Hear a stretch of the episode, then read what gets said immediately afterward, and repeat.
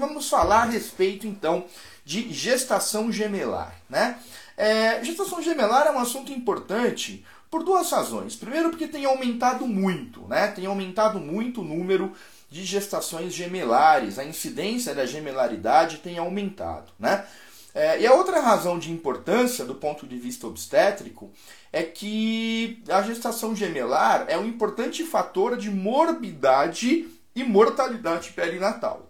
Se nós formos estudar aí as questões relacionadas às complicações da gemelaridade, eu posso dizer a vocês que todas as complicações obstétricas estão aumentadas na gemelaridade, com exceção do pós-datismo e da macrosomia.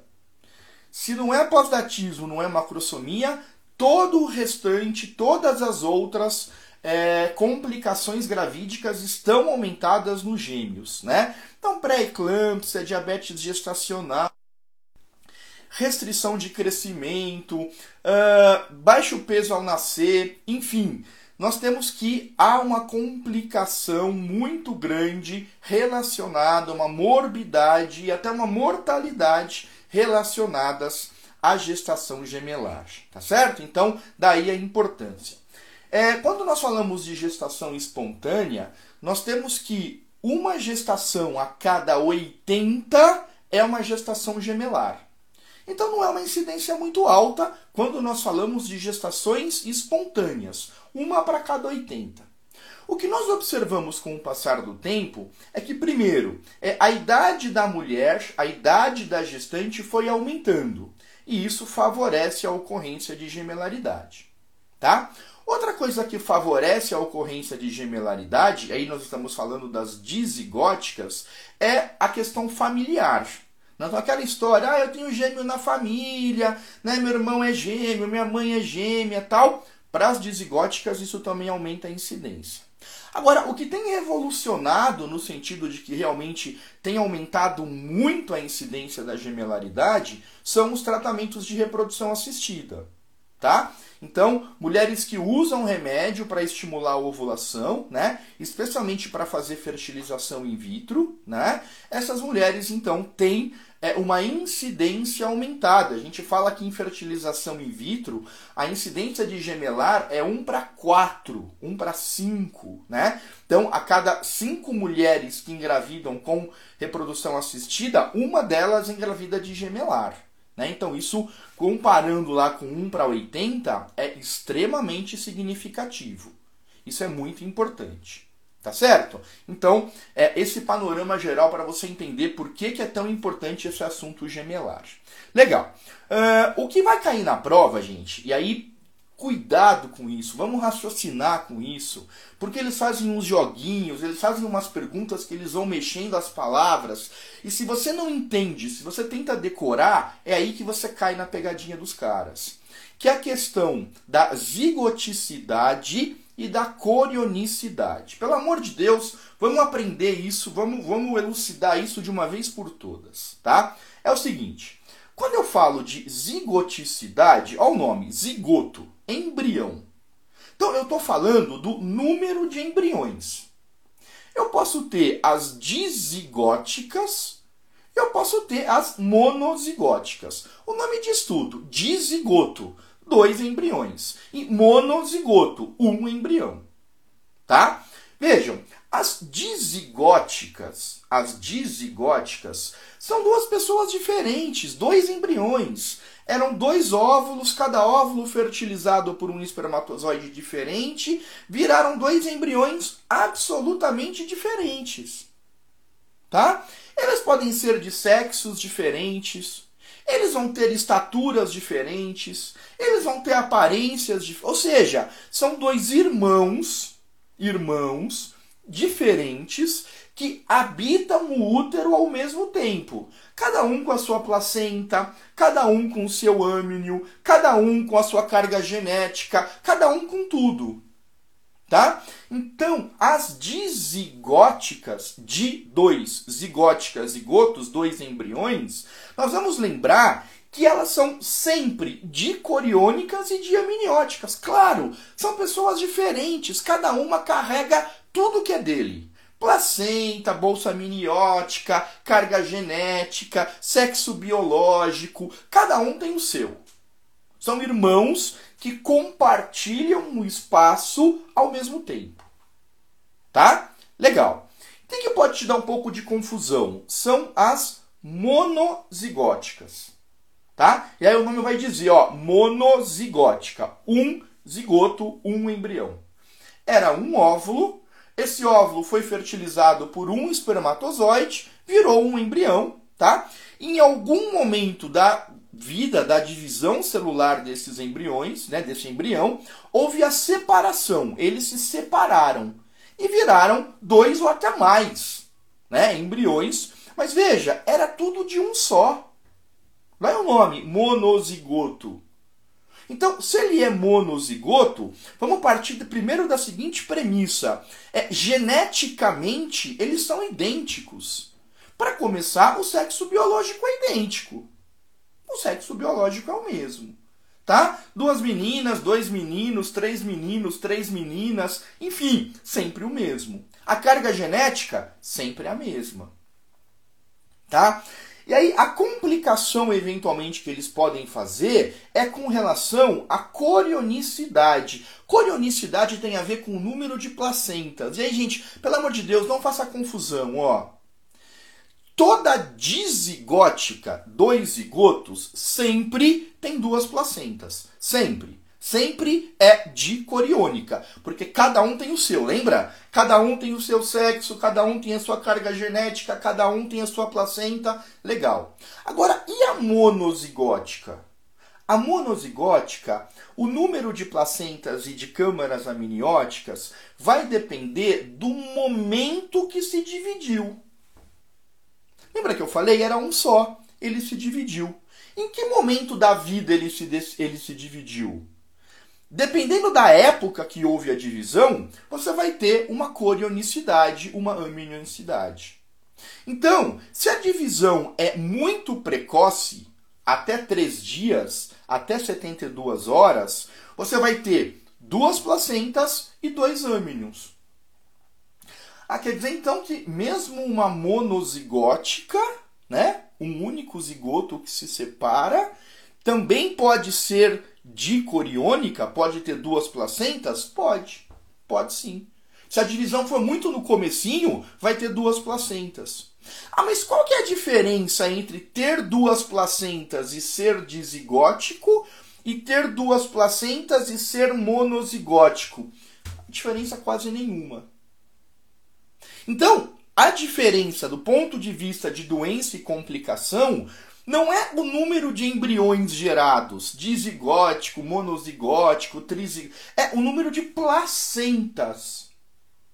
Porque a monozigótica dicoriônica, aquela que se dividiu muito lá no comecinho, até três dias, bacana, vai, vai, vai melhor. Vai com menos doença, vai com menos problema, vai com menos complicação. Tá? Agora, e se a divisão é um pouco mais tarde? Isso a divisão é do quarto ao oitavo dia. Bom, se é do quarto ao oitavo dia, você vai ter uma placenta, uma placenta para os dois, tá? E você vai ter duas câmaras amnióticas. Então, mas eles vão compartilhar a mesma placenta. Tá? É uma placenta para os dois. As complicações começam a aumentar. Ok? Quem é que pode ter monocoriônica? Só as monozigóticas. Porque eu já falei, cabeçudo, que as dizigóticas, cada um tem o seu tudo. Eu já te falei isso. Então você não confunda. Quem é que pode ser monocoriônica? Só a monozigótica. Ah, mas a monozigótica não é sempre monocoriônica? Não, cabeçuda, eu te falei. Se a divisão for muito no começo, vai ter cada um a sua placenta. Vai ser semelhante ao dizigótico. Ah, agora entendi. Então, se for do quarto ao oitavo dia, vai ter uma única placenta e duas câmeras amnióticas. Isso. E se a divisão for um pouco mais tardia? For do nono ao décimo terceiro, décimo quarto dia. Aí vai ter uma placenta e uma câmara amniótica. Vai ser monocoriônica, monoamniótica. A complicação vai ser maior. Ah, vai ser maior. Começa a ter maior risco. tá? Agora, e se for muito tardiamente, muito, duas semanas depois da fertilização, se for por volta do 15º, 16º, 17º dia, o que, que acontece? Gêmeos unidos. Ah, mas é, aqueles chifó, é, chifópagos, craniópagos, isso mesmo, tá? Depende toracópagos, depende da parte do corpo que você tem a união. Pode ser unido pela cabeça, pelo crânio, pode ser unido pelo tórax, pode ser unido pelo abdômen, pode ser unido pelo sacro. Depende do que eles vão compartilhar. Então, gêmeos unidos, uma divisão lá tardia. Então, quem é que tem gêmeos unidos? Só as monozigóticas. Porque se dividiram imperfeitamente. Alguns chamam esse nome de gemelidade imperfeita, né? Uma divisão imperfeita. É um nome que dá para utilizar aí para os gêmeos unidos. Tudo bem, gente? Tá? Então, eles vão brincar com isso na prova. Eles vão escrever: nas monozigóticas podem ter sexos diferentes. É, nas dizigóticas a divisão acontece tal época. Nas mo... você tem que você tem que se concentrar nisso que a gente falou dizigótico, dois zigotos, dois embriões, cada um tem o seu. Monozigótica, você tem lá um único embrião que vai se separar. Na dependência da. Você vai ter que pensar no que eu te falei, você entendeu o que eu te falei, você vai acertar a questão. Você vai acertar a questão. Tá? Bom, é... como é que eu faço para separar as dicoriônicas das monocoriônicas?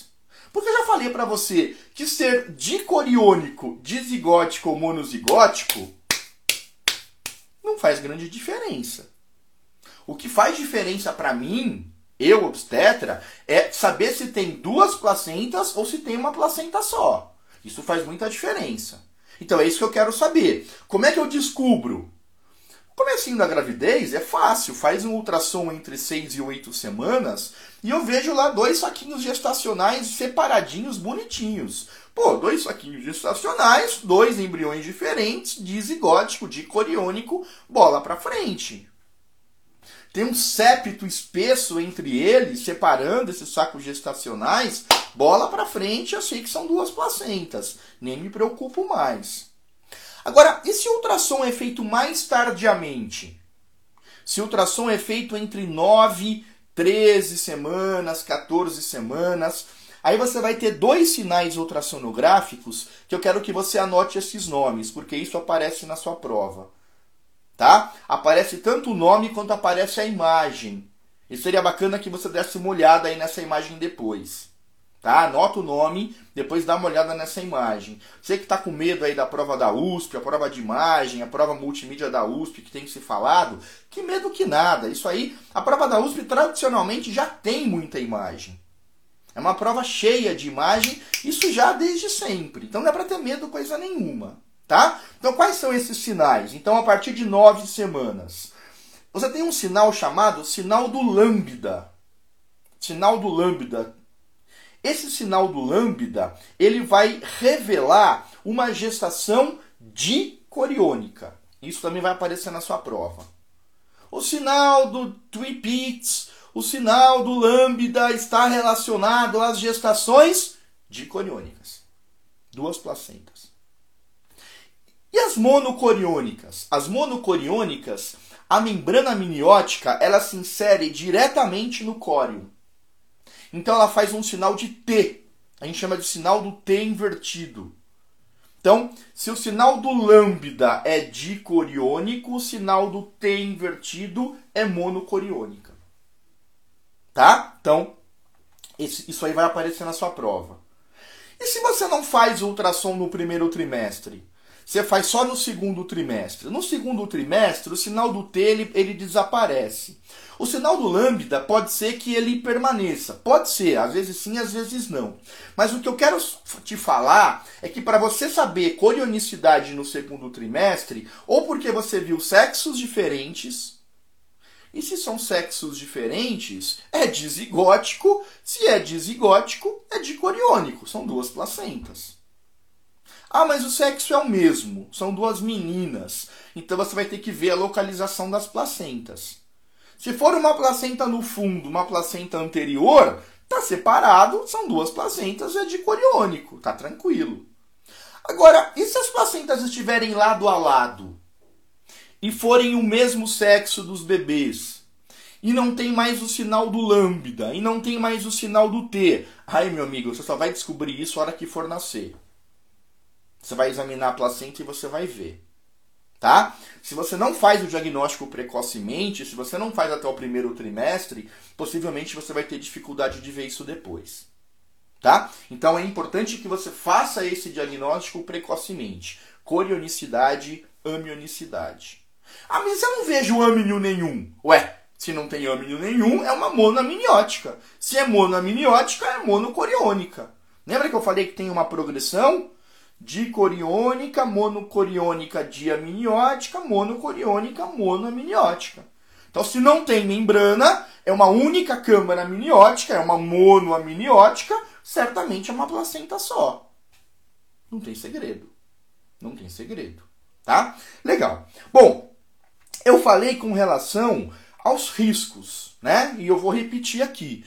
Tudo é aumentado nos gêmeos. Risco de anemia materna, risco de diabetes gestacional, risco de pré-eclâmpsia, é, risco uh, de sangramento pós-parto, risco de rotura prematura de membranas, de prematuridade, de restrição de crescimento, tudo que você pensar de risco obstétrico, com exceção do pós-datismo e da macrosomia, maior em gêmeos. Maior em gêmeos. Tá? Então, você vai é, prestar atenção nisso. Tá? Legal. É, o que, que vai cair na sua prova? Vai cair as complicações específicas da gemelaridade, especialmente da monocorionicidade. E aí eu quero lembrar você, falar sobre síndrome da transfusão feto-fetal, que despenca nas provas, e gêmeo acárdico. Vamos começar pela síndrome de transfusão feto-fetal. Corda, começa a anotar o que eu vou te falar. Síndrome da transfusão feto-fetal é específico da monocoriônica, tá? Já te falei isso. O que, que acontece? Existem anastomoses na placenta, na circulação entre os dois fetos, e existem anastomoses que são artériovenosas, isso já apareceu em prova, que tipo de anastomose leva à transfusão feto-fetal? Arteriovenosa, tá? E essas é, é, anastomoses arteriovenosas, é como se fossem chantes entre as circulações. De tal maneira que um feto recebe mais sangue e o outro feto recebe menos sangue. A gente costuma dizer que um feto é doador, o outro feto é receptor. Como é que eu faço o diagnóstico desta síndrome? O diagnóstico não depende do peso. O diagnóstico depende do líquido amniótico tá? Então, no gêmeo que é doador, eu tenho oligoâmino. No gêmeo que é receptor, eu tenho polidrâmino. Como é que eu faço o diagnóstico disso? Oligoâmino, maior bolsão menor que 2, polidrâmino, maior bolsão acima de 8. Ah, mas e o peso? Não estou falando de peso, estou falando de líquido amniótico. Gestação monocoriônica, que eu tenho um desbalanço com um lado oligoâmino, outro lado polidrâmino. Tá? Polidrâmino, maior bolsão acima de 8, oligoâmino, maior bolsão abaixo de 2. Legal. Ila. Eu não falo de ila em gemelar. Não tem ila em gemelar. Não tem ila em gemelar. Não tem. Não tem, né? Gemelar é maior bolsão. Ó, que legal, bonito, né? Não tem ila em gemelar. Tudo bem? O que, que acontece com o gêmeo doador? O gêmeo doador, é, como ele vai ter menos sangue, ele vai doar sangue para o outro, ele vai ser menor. Ele vai viver num regime de hipovolemia. Hipovolemia para os rins, menor produção de urina. Menor produção de urina, é menos líquido amniótico, bexiga vazia. Não tem xixi. Não tem volemia, não tem produção urinária, não tem líquido amniótico. E o receptor? O receptor, ele vai receber muita volemia. Então ele vai ser hipervolêmico. Sendo hipervolêmico, muita volemia renal, muita produção de urina, muito xixi, bexiga expandida, polidrâmino. Te expliquei por que dos achados. Agora, presta atenção. O receptor, como ele está num regime de hipervolemia, é frequente que ele entre numa situação de insuficiência cardíaca. Porque o coração dele, o coração desse feto receptor, ele não consegue lidar com tanto volume.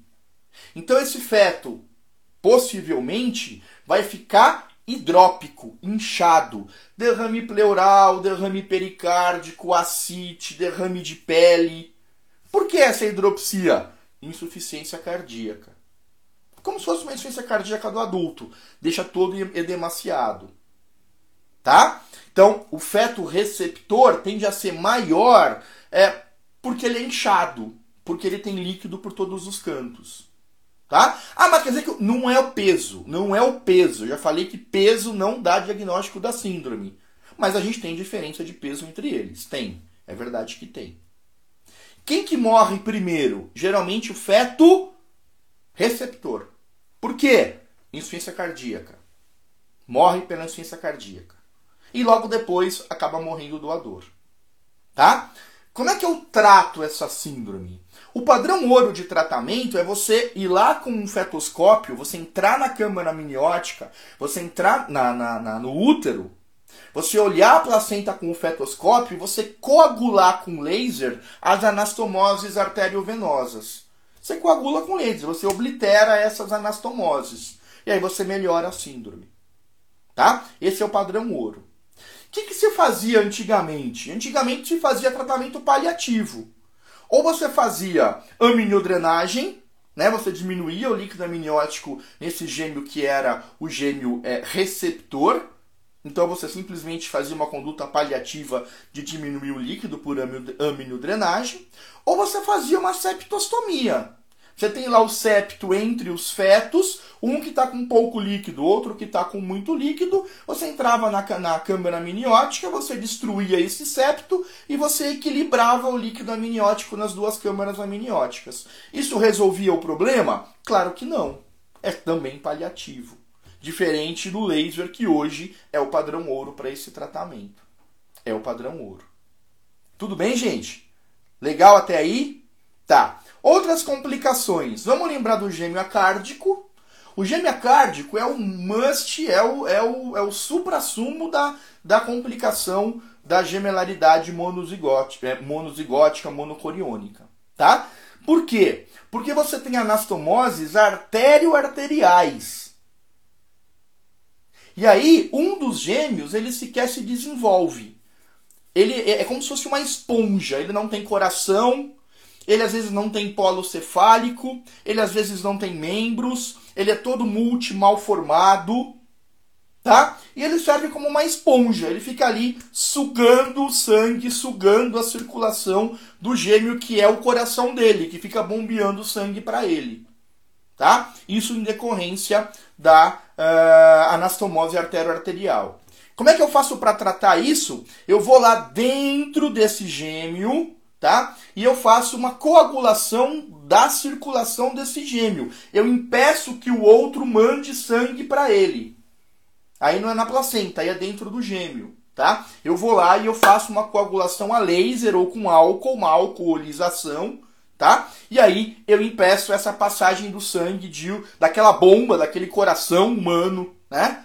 Que fica mandando sangue pro acárdico, que é lá uma esponjinha, é um, é um, é um monstrengo com perdão da palavra. Tá? Gêmeo acárdico. E por último, é, na questão das, das complicações fetais, é não confundir a síndrome da transfusão feto-fetal com a discordância de peso ou a restrição seletiva. O que pode acontecer na gemelaridade é o que a gente chama de restrição seletiva. O que é a restrição seletiva? Você tem lá dois fetos, pode ser dicoriônico, pode ser dizigótico, tá? E você tem um feto que cresce adequadamente, que cresce direitinho, e o outro feto que não cresce, que tem uma restrição de crescimento, tá? Por que dessa restrição de crescimento? Sei lá, tem um monte de causa. Pode ser por insuficiência placentária, pode ser por infecção congênita, pode ser por doença genética desse feto que está sendo comprometido, pode ser por um monte de coisa. Mas um deles tem uma restrição. Como é que eu considero que existe essa restrição seletiva? É quando a diferença de peso entre eles é de pelo menos 20 a 25% do peso. Então eu tenho o peso estimado de um, tenho o peso estimado de outro. Se tem uma diferença, a literatura, uns falam 20, uns falam 25% de diferença de peso. Eu vou dizer que é uma restrição seletiva. Como é que a prova aborda isso?